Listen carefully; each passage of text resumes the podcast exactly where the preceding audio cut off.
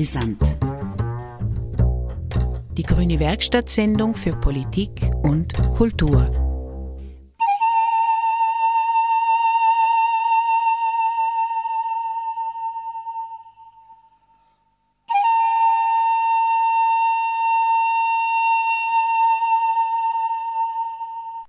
Pflegenotstand.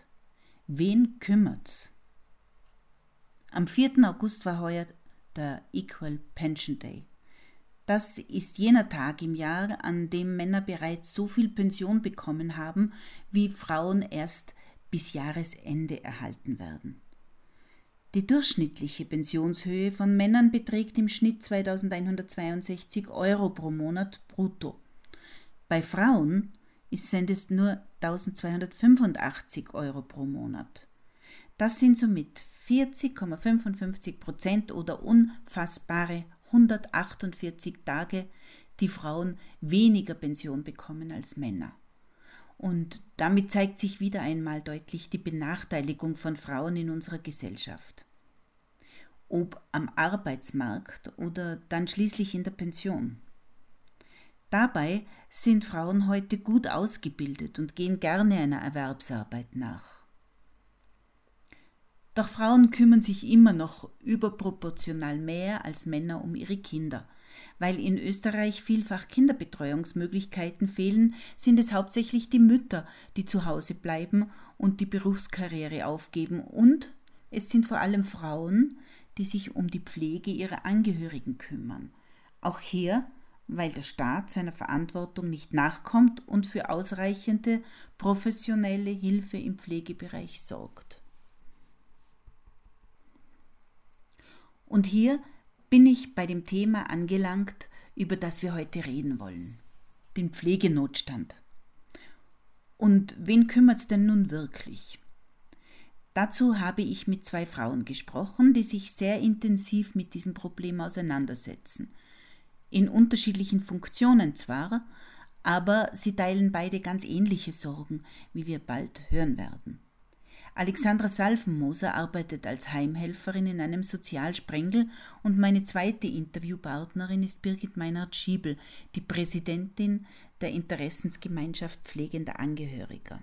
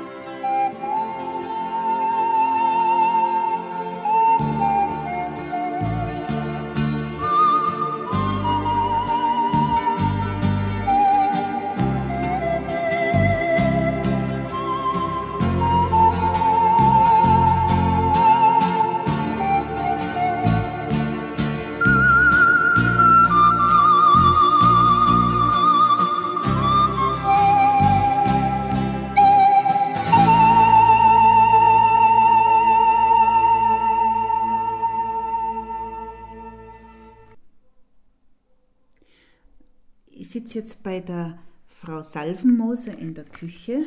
Die Alexandra Salvenmoser ist vom Beruf Heimhelferin. Und du hast im Grunde genommen eine typische Frauenkarriere hinter dir. Was war deine erste Ausbildung? Ganz, ganz am Anfang. Ja. ja da habe ich die HBLA gemacht, wo man halt viele Berufe fertig hat, also Verkäuferinnen, Näherinnen, ja. Köchin, und so weiter, die ja. hast du dann alles schon in der Hand, ja. wo du dann, wo auch immer du dann reinmachst.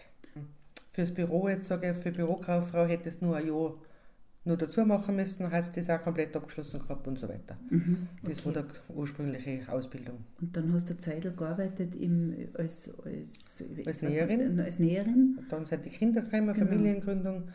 Dann war ich lang daheim. Und dann wieder eingestiegen im Berufsleben bin ich geringfügig beim Samariterbund. Mhm. Da habe ich nur einmal die, die, äh, wie sagt man, die Wachstelle gereinigt, also als, als als Reinigungskraft. Reinigungskraft sozusagen, ja, eben nur sieben Stunden in der Woche, glaube ich, waren das Toten. War aber optimal, weil das habe ich am Abend machen können und mein Mann wollte am Tag arbeiten. Und dann war ich für die Kinder trotzdem wieder da. Mhm. Ja, und dann ist die Wache äh, erweitert worden, ergrößert worden, dann hätte ich mehr Stunden machen dürfen.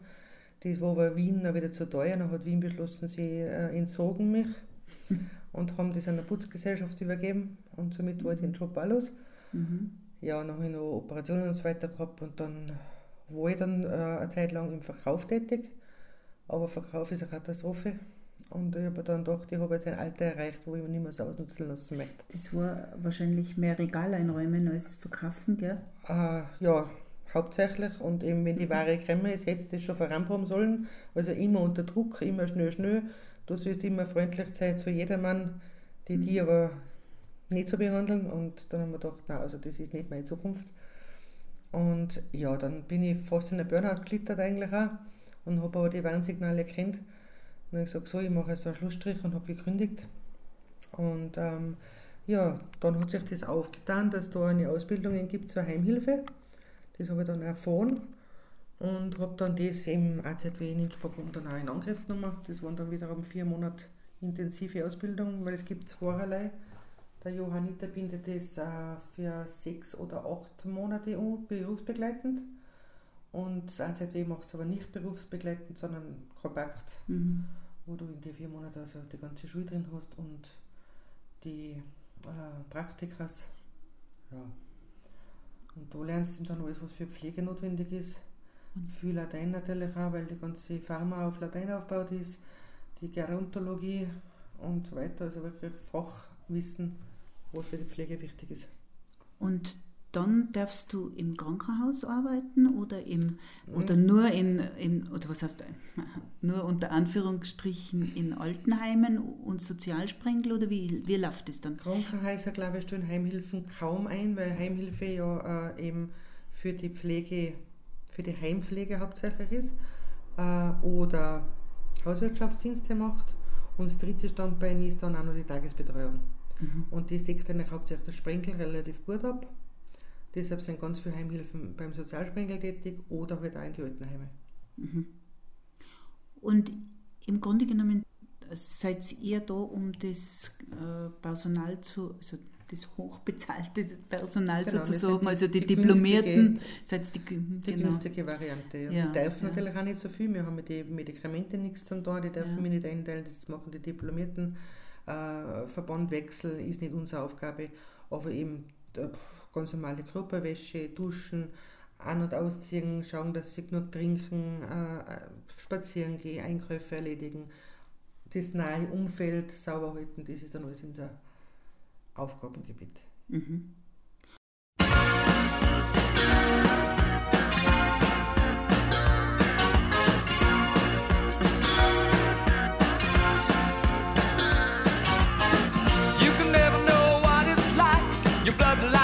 freezes just like ice. There's a cold and lonely light that shines from you. You wind up like the wreck you hide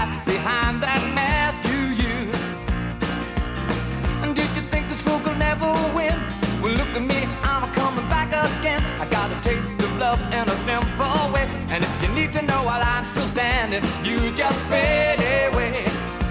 Don't you know I'm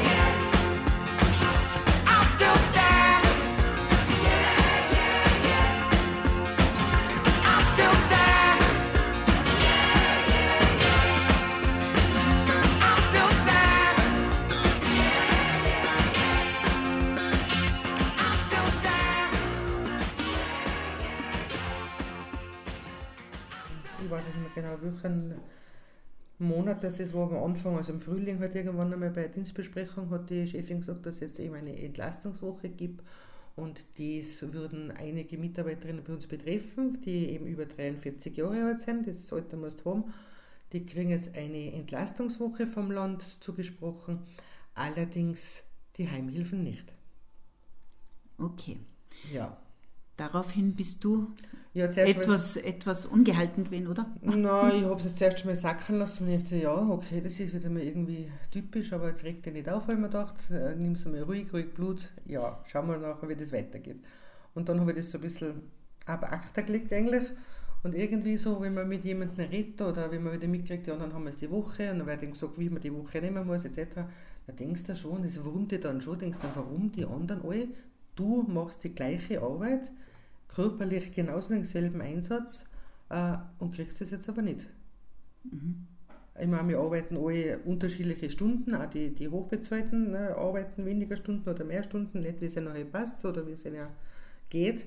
Und das tun wir genauso und sind genauso überall einsatzbereit und springen überall ein und dann genauso unser Bestes. Und habt genauso äh, im Grunde genommen viel gearbeitet und braucht sehr häufig eben auch ein bisschen eine Entlastungswoche zum Beispiel. Natürlich, weil ich mir auch, auch wenn jetzt ein Hauswirtschaftsdienst meine, du hast dann an einem Tag deine vier Haushalte, wo du eineinhalb bis zwei Stunden, je nachdem wie es ausgemacht ist, bei einem Haushalt bist. Äh, ja, das weiß jede Frau halt, was daheim ihren Haushalt selber macht. Mhm äh, dass es nicht so ohne ist. Mhm. Und da geht da körperlich auch was zu. Mhm. Dann hast du natürlich auch bei den Pflegeklienten, die nicht so einfach zu mobilisieren sind, ja, dann haben wir unseren Rücken genauso belastet, als wir mhm. das angebliche Pflegepersonal, die halt auch als Pflegepersonal gehandelt werden. Und wir im gehören doch halt nicht dazu. Und wenn du jetzt zu äh, Leuten kommst, die werden ja wahrscheinlich die auch irgendwo als Ansprechpartnerin haben wollen. Gell? Mhm. Du wirst da sicher auch sehr viele Dinge anhören natürlich, müssen, natürlich. dürfen. Du fängst da ganz viel an, ja, weil sie sind ja sehr viel alleine. Nachher bist du diejenige, auf die sie sich schon freuen, auch die Krimbets, der Sprengel Krimbets. Ja, da laden wir mal alles ab. Alles, was einen so belastet, was einen wurmt. Ja, das fängst du halt alles auf was euch dann wiederum nicht belasten sollte, so wie es sich anhört, weil ihr braucht ja diese Entlastungswoche nicht. Nein. Genau, okay. Wir nehmen das alles ganz locker. ähm, du hast dann an, ans Bundesministerium für Arbeit und Wirtschaft geschrieben oder an wem hast du da geschrieben? Ja, ganz ursprünglich habe ich ans Gesundheitsministerium geschrieben, weil ich mir gedacht habe, ja, das ist ja ein Gesundheitsberuf, das geht die jetzt so. Dann habe ich da die erste E-Mail zurückbekommen, dass sie da nicht zuständig sind für das Ganze, sondern eben das Bundesministerium für Arbeit und Wirtschaft.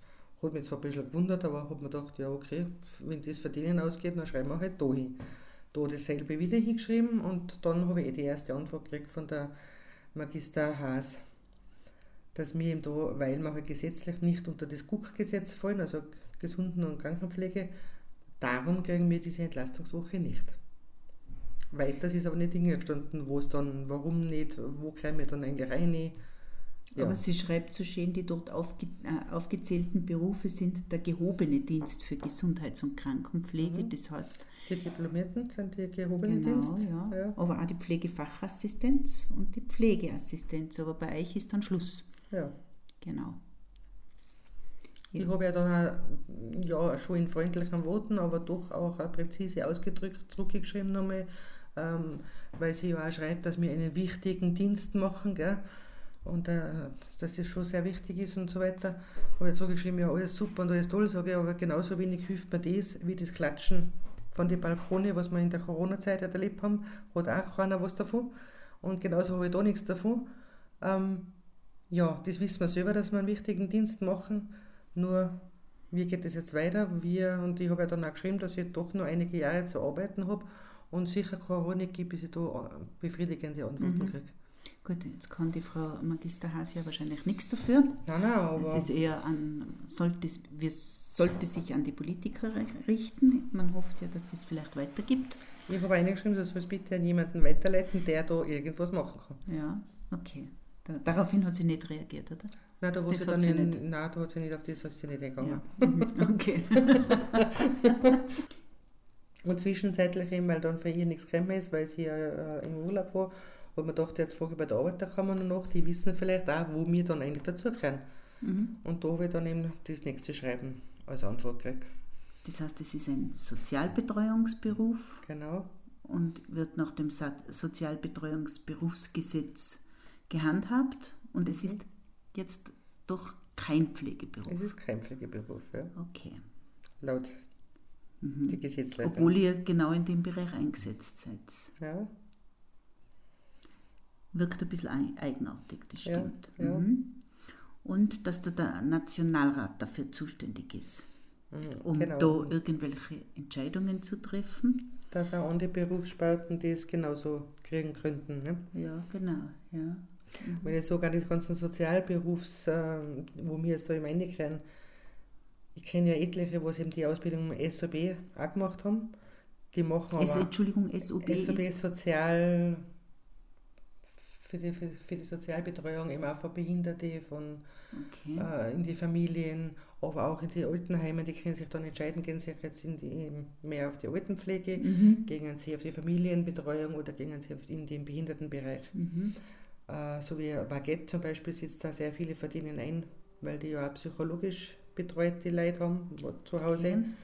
Ähm, ja, das ist jetzt die Seite und die arbeiten genauso auch viele, viele Stunden und, mhm. und bringen sich da ganz gewaltig ein und geht da mhm. psychisch sehr viel zurück, weil, weil du eben auch viel anfangen musst. Speziell wenn du Familienbetreuung machst. Da geht ja ganz viel drunter und drüber und das fangen halt dann die Betreuer alles ab. Aber die machen ja in dieser Ausbildung sind ja auch drei Jahre entweder die Pflegeassistenz oder sie können sogar Diplom machen. Mhm. Also die fallen dann zum Teil nachher wieder ins Guck rein, weil sie erst Diplom haben, mhm. sind aber ein Sozialpflegeberuf. Okay ziemliches Durcheinander, gell?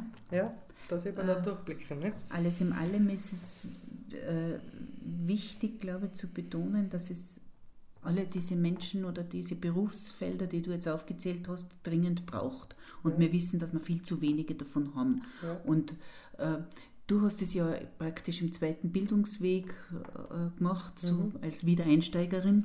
Mhm. Diese Ausbildung.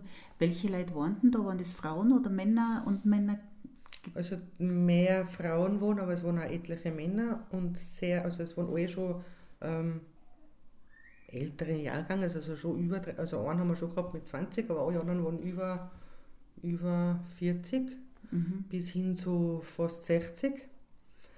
Äh, und da sind ganz viele dabei mit ähm, dem Hintergrund, dass sie aus dem Ausland kommen, und bei uns da dann eher ein Pflegeberuf nicht anerkannt wird. Gell? Die sind zum Teil schon, eine wo zum Beispiel eine Deutsche dabei, die wohnt aber schon seit zig Jahren in, in Würgel. Die hat 20 Jahre Berufserfahrung in den Grieferswelden gehabt und wird ja bei uns nicht anerkannt. Jetzt hat sie halt dann einfach eben die Heimhilfe, die, was am wenigsten lang die Ausbildung dauert, noch gemacht, damit sie wenigstens überhaupt in ihrem Ding nur irgendwie Dass arbeiten sie irgendwo darf. in dem Bereich arbeiten darf. Ja. Und dann ist sie mal daheim in, in Würgel gegangen und hat da gearbeitet.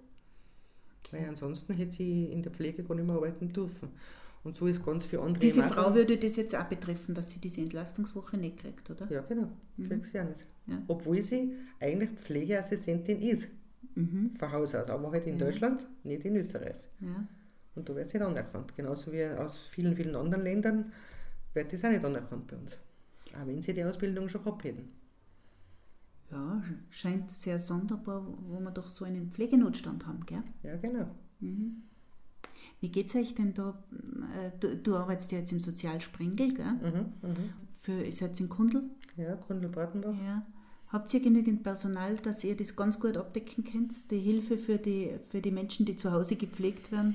Momentan sind wir wieder relativ gut aufgestellt. Wir haben aber auch schon eine Durchstrecke hinter uns, wo wir ganz dringend nur äh, eben Mitarbeiterinnen gesucht haben. Mhm.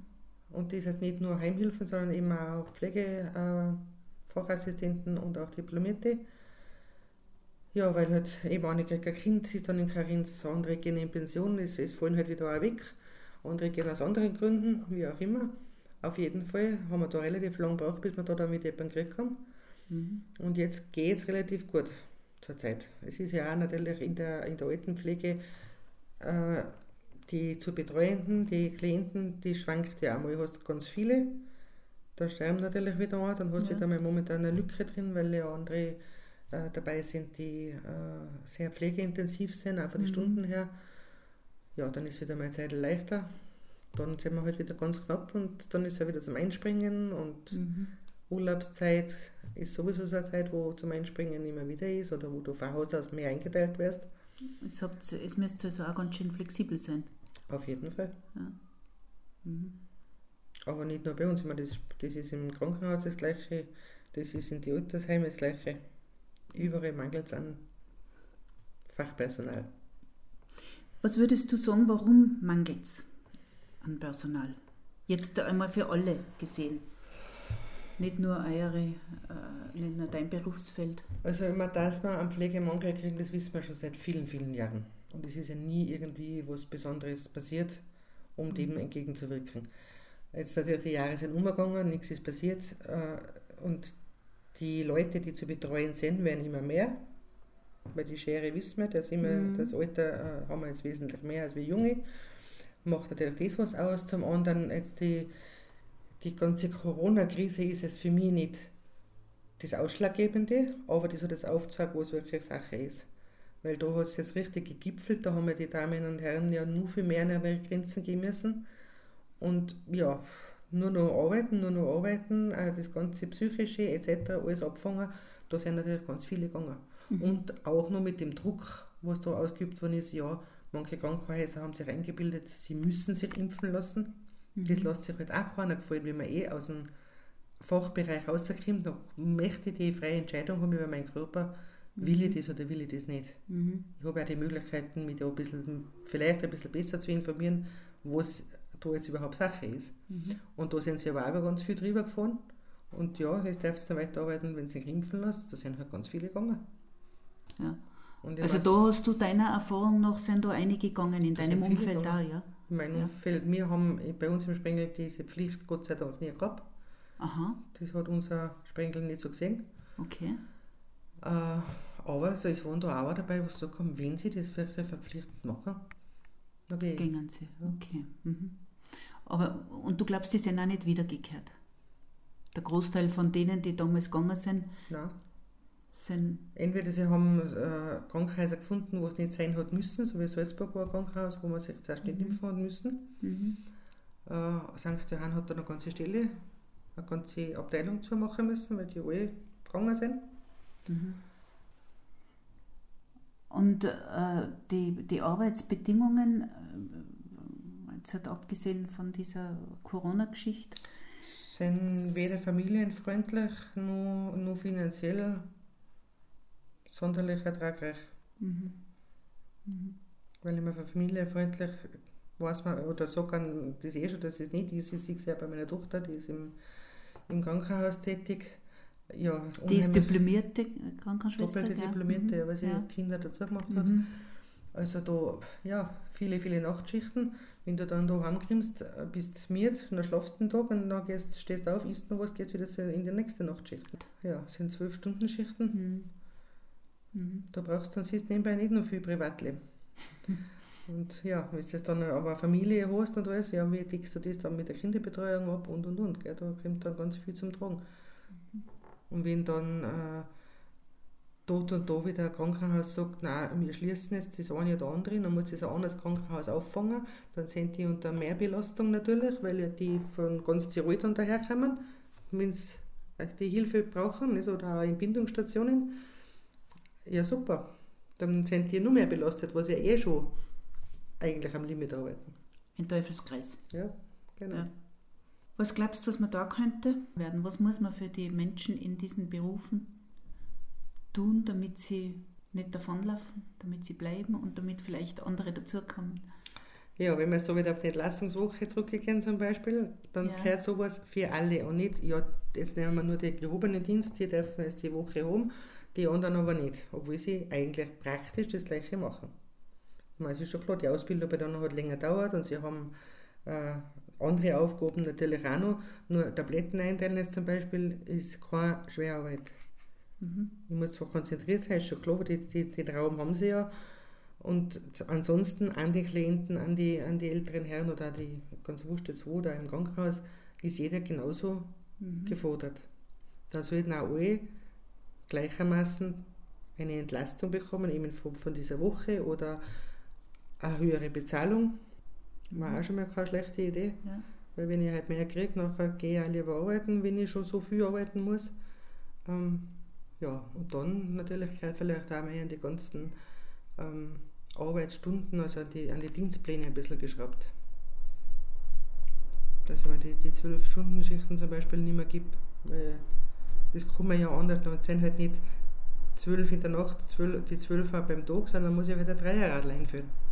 Was hältst du von einer Arbeitszeitreduzierung bei, gleich, beim, bei gleichem Lohnausgleich? Wäre das notwendig oder sie, siehst du das als Notwendigkeit? Schlechter ist sicher nicht, ja. Weil äh, eben, wenn ich weniger Stunden habe, aber hm, ich sehe es jetzt ja bei ganz vielen, dann reduzieren sie zwar von die 100%, sage ich jetzt mal, auf 80%. Ja, dann arbeiten sie halt dann in Zukunft 100%, wo sie vorher 120 gearbeitet haben. so schauen dann eigentlich die Fakten dann aus, weil immer die, die Arbeit muss ja trotzdem tun werden und trotzdem von den gleich vielen Leuten, die da sind. Wir haben ja nicht mehr. Ja. Wir brauchen Personen. Ja.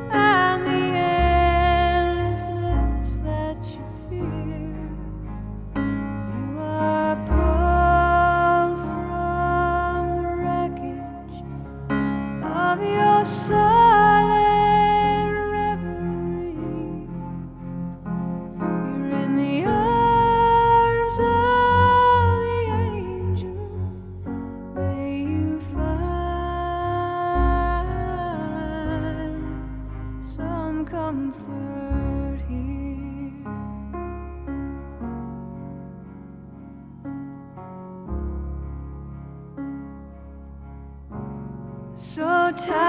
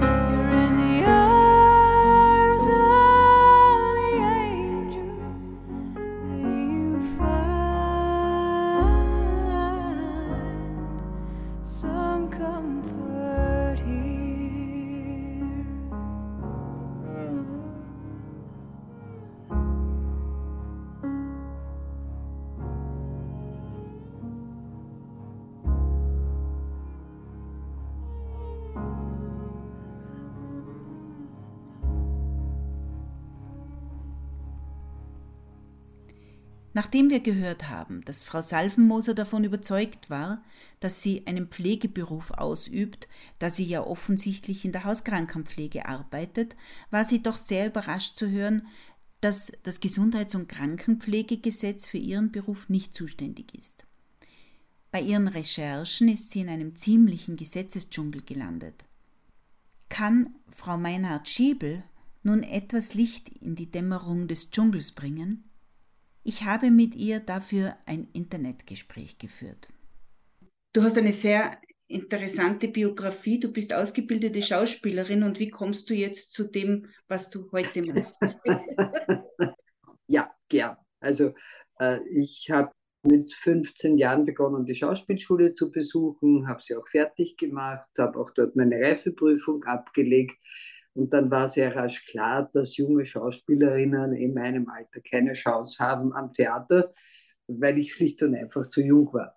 Und nachdem ich von irgendetwas leben musste, weil ich ja alleine in Wien gelebt habe, habe ich dann alles Mögliche gemacht, bin aber dann irgendwann über Umwegen, über den Verband der Wiener Volksbildung mal für einige Zeit in Israel gewesen und bin aber dann im Roten Kreuz gelandet in Wien allerdings in der Blutspendezentrale.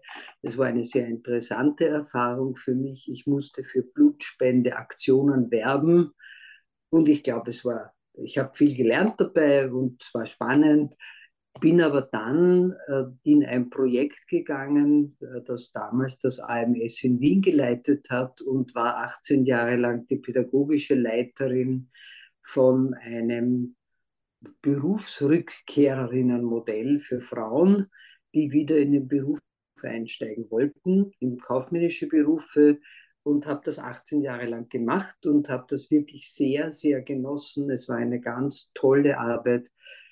Ja, und dann hat mich das Rote Kreuz zurückgeholt. Ganz einfach und haben gefragt, ob ich bereit bin, die sozialen Dienste Österreichs zu übernehmen und dort aufzubauen und natürlich auch viele, ähm, viele Ausbildungsmodelle zu machen.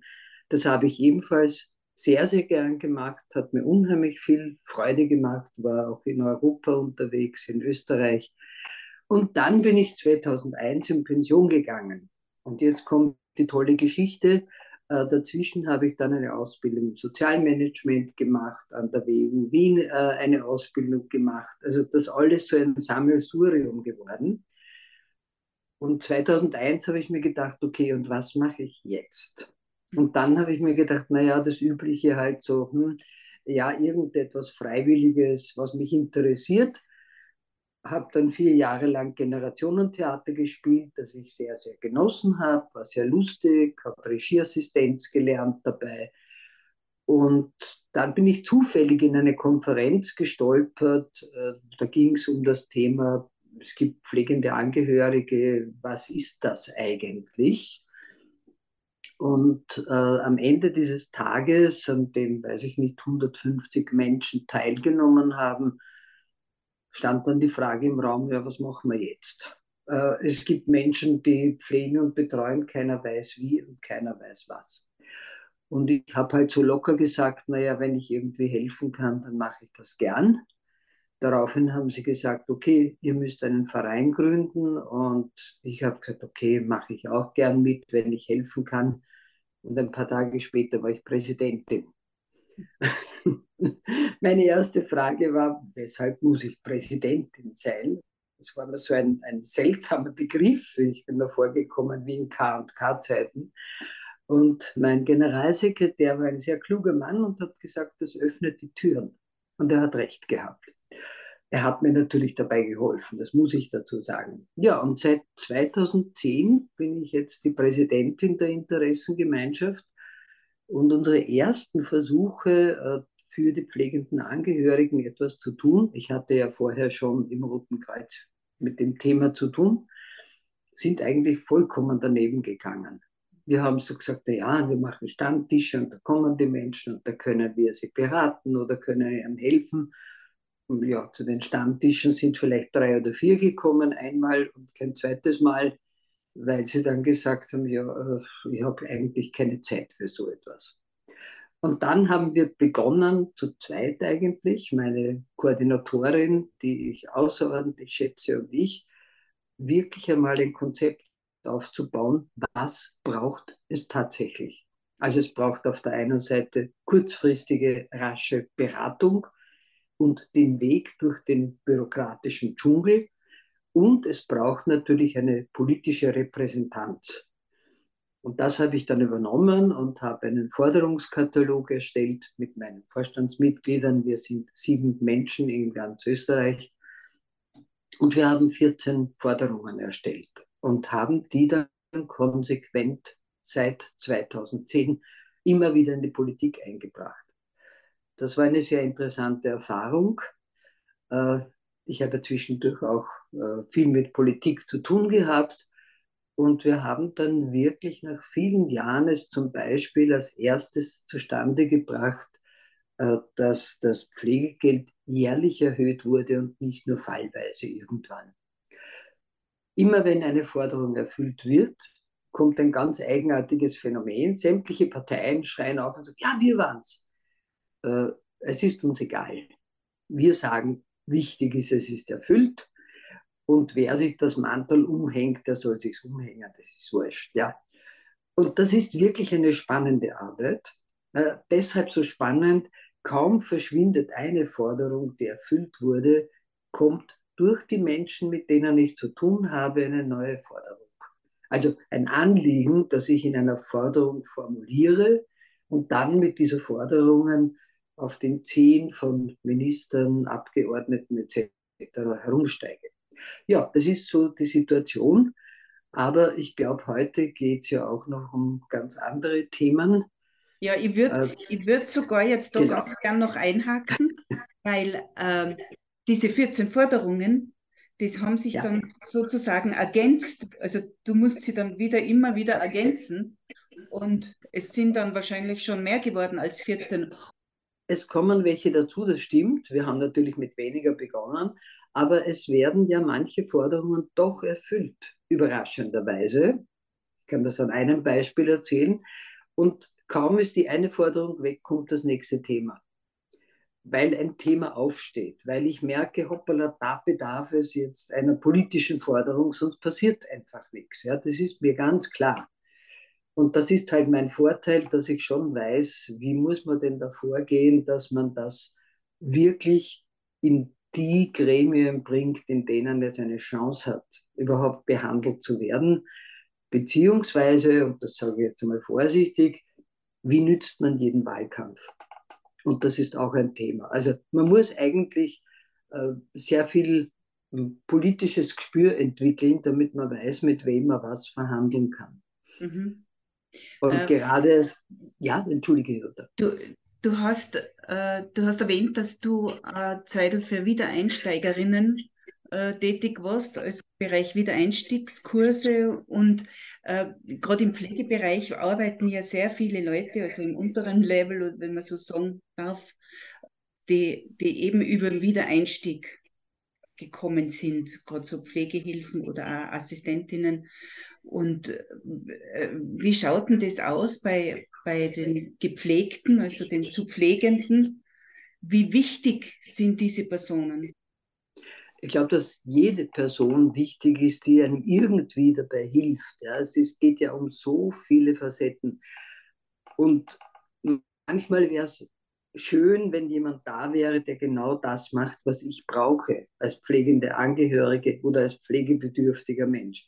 Das Problem dabei ist ganz einfach, dass das so einfach nicht ist. Denn jede einzelne dieser Berufsgruppen hat ja ganz klare Vorgaben, was sie darf und was sie nicht darf.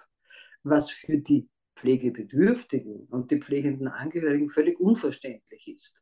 Also weshalb darf eine Heimhilfe zum Beispiel das und das und das alles nicht, aber das und das soll sie. Und das passt nicht mit der Lebensrealität zusammen. Zugleich aber bringt sich die, gerade die Heimhilfe die ja sozusagen die niederschwelligste Ausbildung hat mit 400 Stunden, persönlich in eine ganz schwierige Situation, wenn sie Dinge tut, die sie per, also bei ihrem äh, Profil einfach nicht tun darf. Und wenn ich mir jetzt anschaue, wie dieser gesamte Versorgungspfad ausschaut, wo man von der, mm, von der diplomierten Kraft hinuntergeht, alle die Stufen, die es mittlerweile gibt, wird es immer schwieriger.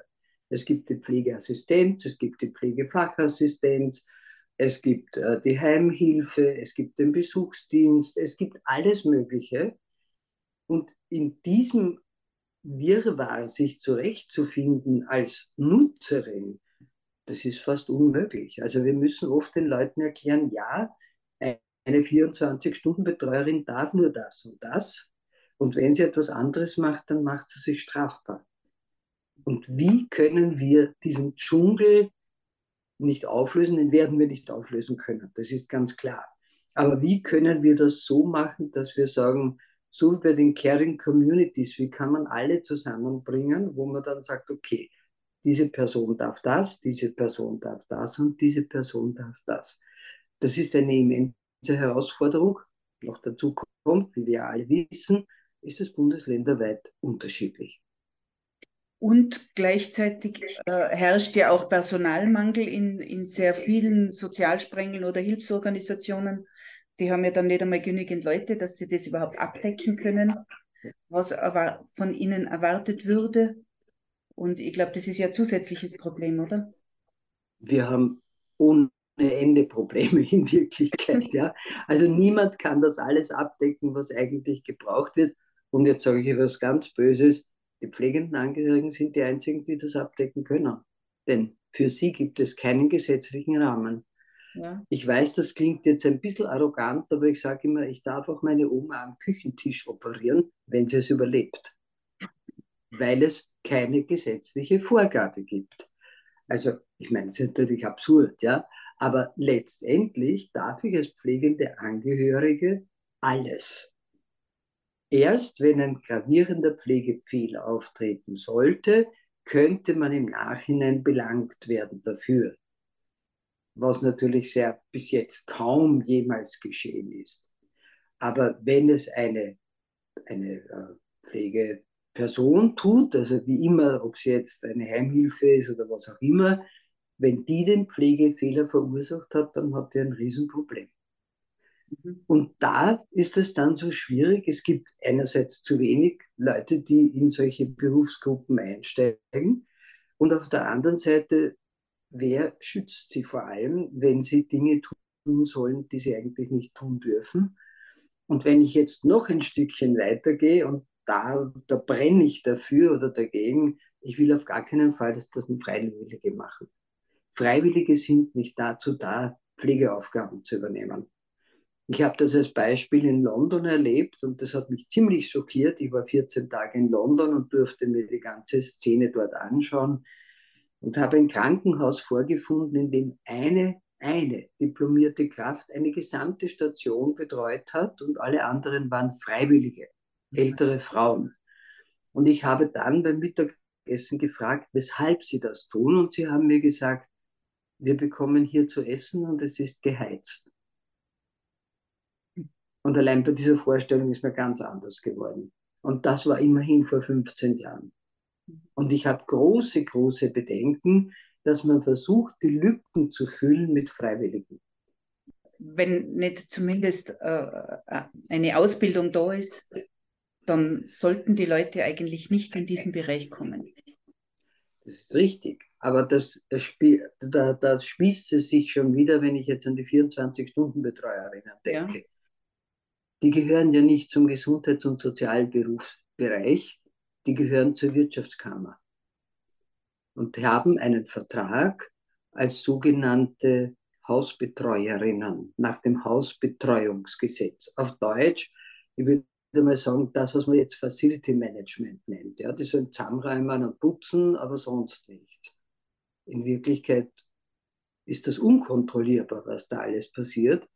Und in welche arbeitsrechtlichen Settings sie da eingespannt werden, die ja hinten und vorn nicht funktionieren. Sie sind ja arbeitsrechtlich so ganz minimal geschützt.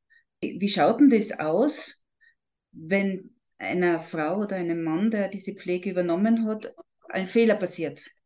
Wie weit sind ja. Sie da geschützt? Also darf ich gleich etwas sagen und es tut mir immer so leid, wenn ich das korrigieren muss. Es darf niemals 24 Stunden Hilf äh, Pflege heißen, mhm. denn sie dürfen nicht pflegen. Das ist genau. ganz klar. Aber ich sage es nur deshalb, weil das hat sich immer wieder so eingeschlichen und das weckt eine Erwartungshaltung. Mhm. Das heißt, die kommt und pflegt. Nein, sie darf das nicht. Ja? Wenn etwas passiert, dann übernimmt nur sie persönlich die Verantwortung. Das heißt, ich kann sie auch klagen. Da steht niemand hinter ihr. Da ist niemand. Denn die WKO sagt, du bist ja selbstständig. Du machst ja selbstständige Arbeit. In Wirklichkeit ist das eine Scheinselbstständigkeit. Also sie ist verantwortlich für das, was sie tut. Und wenn ein Pflegefehler passiert durch eine 24-Stunden-Betreuerin, könnte sie theoretisch von der Familie, von den Pflegebedürftigen geklagt werden. Oder wenn das dann in einem Krankenhaus aufschlägt, dann müsste das Krankenhaus Anzeige erstatten. Eine ganz schwierige Geschichte. Und, Und sie haben keine permanente Rechtsvertretung. Gibt es da bereits Fälle oder ist da nichts hm, bekannt? Ich bin überzeugt, die werden unter der Hand gehandelt. Ich habe noch nie von einem gehört, aber wenn ich bedenke, dass wir warte mal, ich will jetzt nicht lügen, 60.000 äh, Betreuungskräfte haben in ganz Österreich, da passiert sicher hin und wieder etwas, klar. Aber das deckt man halt einfach zu, darüber wird nicht gesprochen. Weil wir sie so dringend brauchen, weil wir zu wenig Heimplätze haben und weil, wir, weil unsere Sozialsprenkel nicht ausreichend ausgebaut sind. Äh, ja, weil wir überall die Personalnot haben, weil wir äh, vorher, vor der Pandemie, viel zu wenig Leute hatten, die in eine Heimeinrichtung wollten.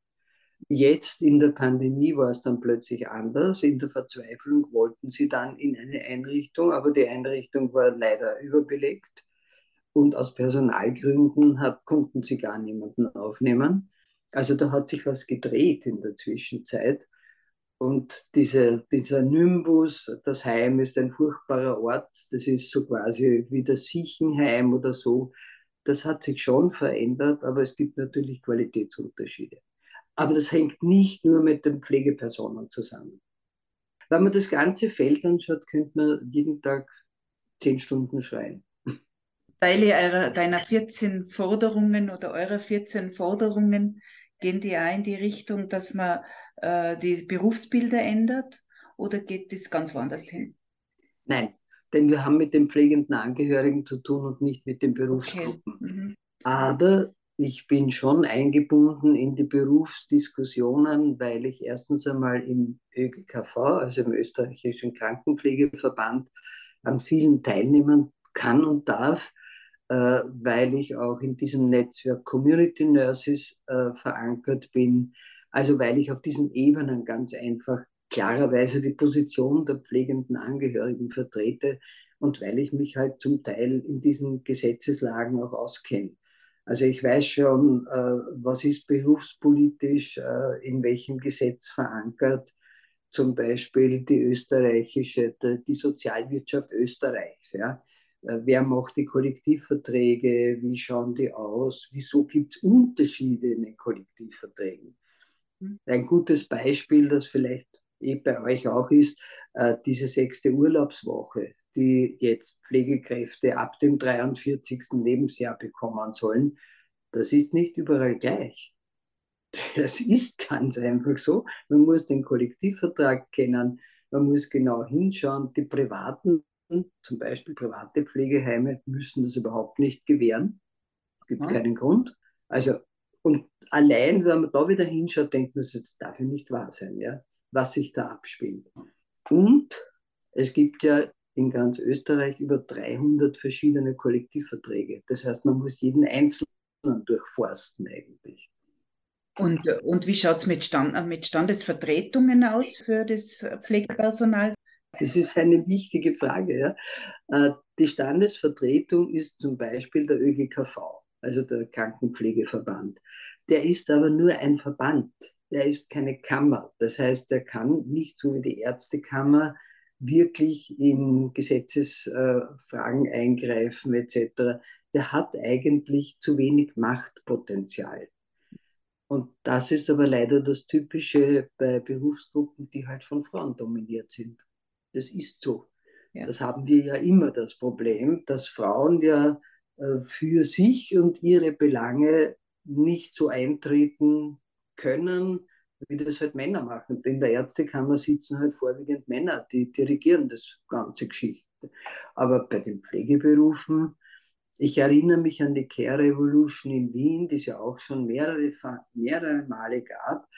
Und das hilft nichts, wenn dann 100 Leute auf der Straße stehen, von Tausenden.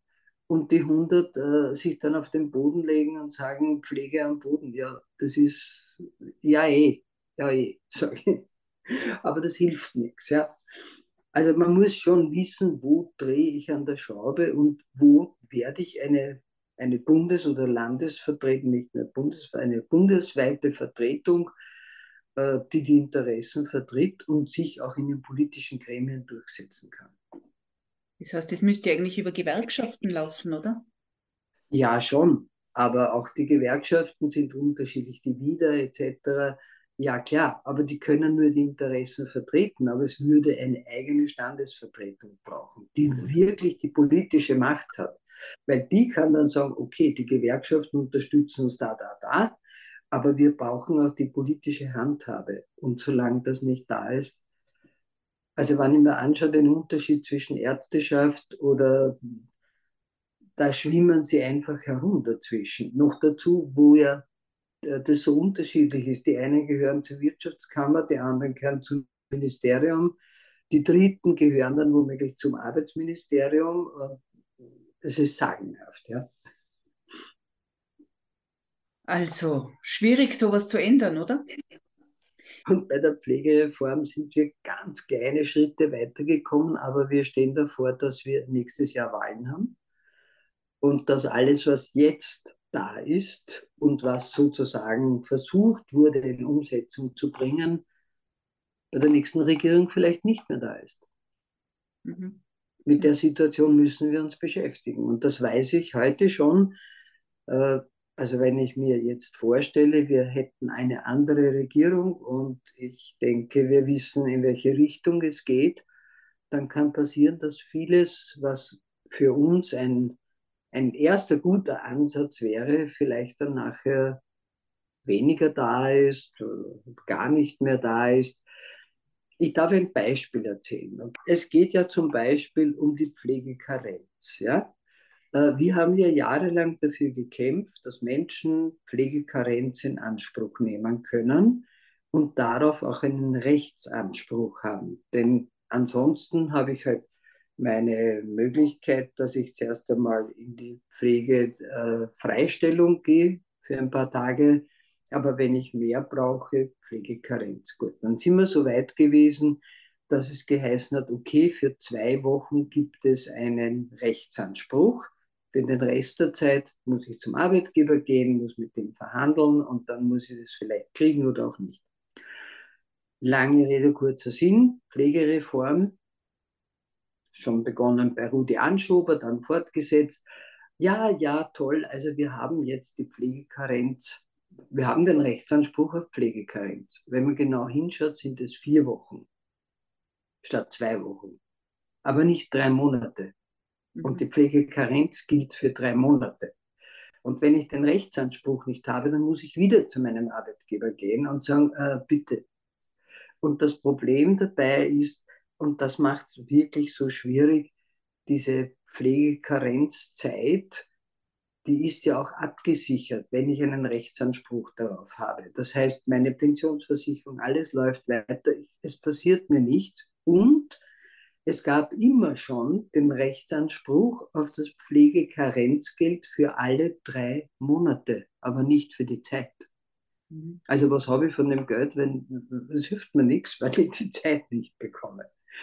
Und jetzt ist die Packung, die Mogelpackung, okay, es gibt den Rechtsanspruch auf drei Monate, aber es sind nur vier Wochen. Aber es gäbe ihn auf drei Monate, wenn es im Kollektivvertrag oder in der Betriebsvereinbarung steht. Tja, ich sage nicht weiter, was das bedeutet. Ja, Wahnsinn, ja. Und das wissen die Leute nicht, das wissen die Menschen nicht. Wir kriegen die Frohbotschaft und, und, was genau. steckt, hören wir nicht. Genau. Ansatz Pflegereform. Und wir haben gesagt, das ist ein Schuss ins Knie, das hilft nichts. Mhm. Der Rechtsanspruch muss un, ohne Auflagen etc. für die drei Monate gelten. Ich kann nicht hoffen darauf, dass in meinem Kollektivvertrag das verankert ist. Und wer soll das machen? Die Gewerkschaften? Also deshalb arbeite ich mit der GPA zusammen und wir schauen, dass wir jetzt die Betriebsrätinnen dementsprechend schulen. Das machen wir gemeinsam. Ja, das ist die Arbeit. Danke. Ich sage noch einen Satz. Der Pflegekräftemangel hat auch massive Auswirkungen auf die pflegenden Angehörigen, weil sie diese Unterstützung brauchen.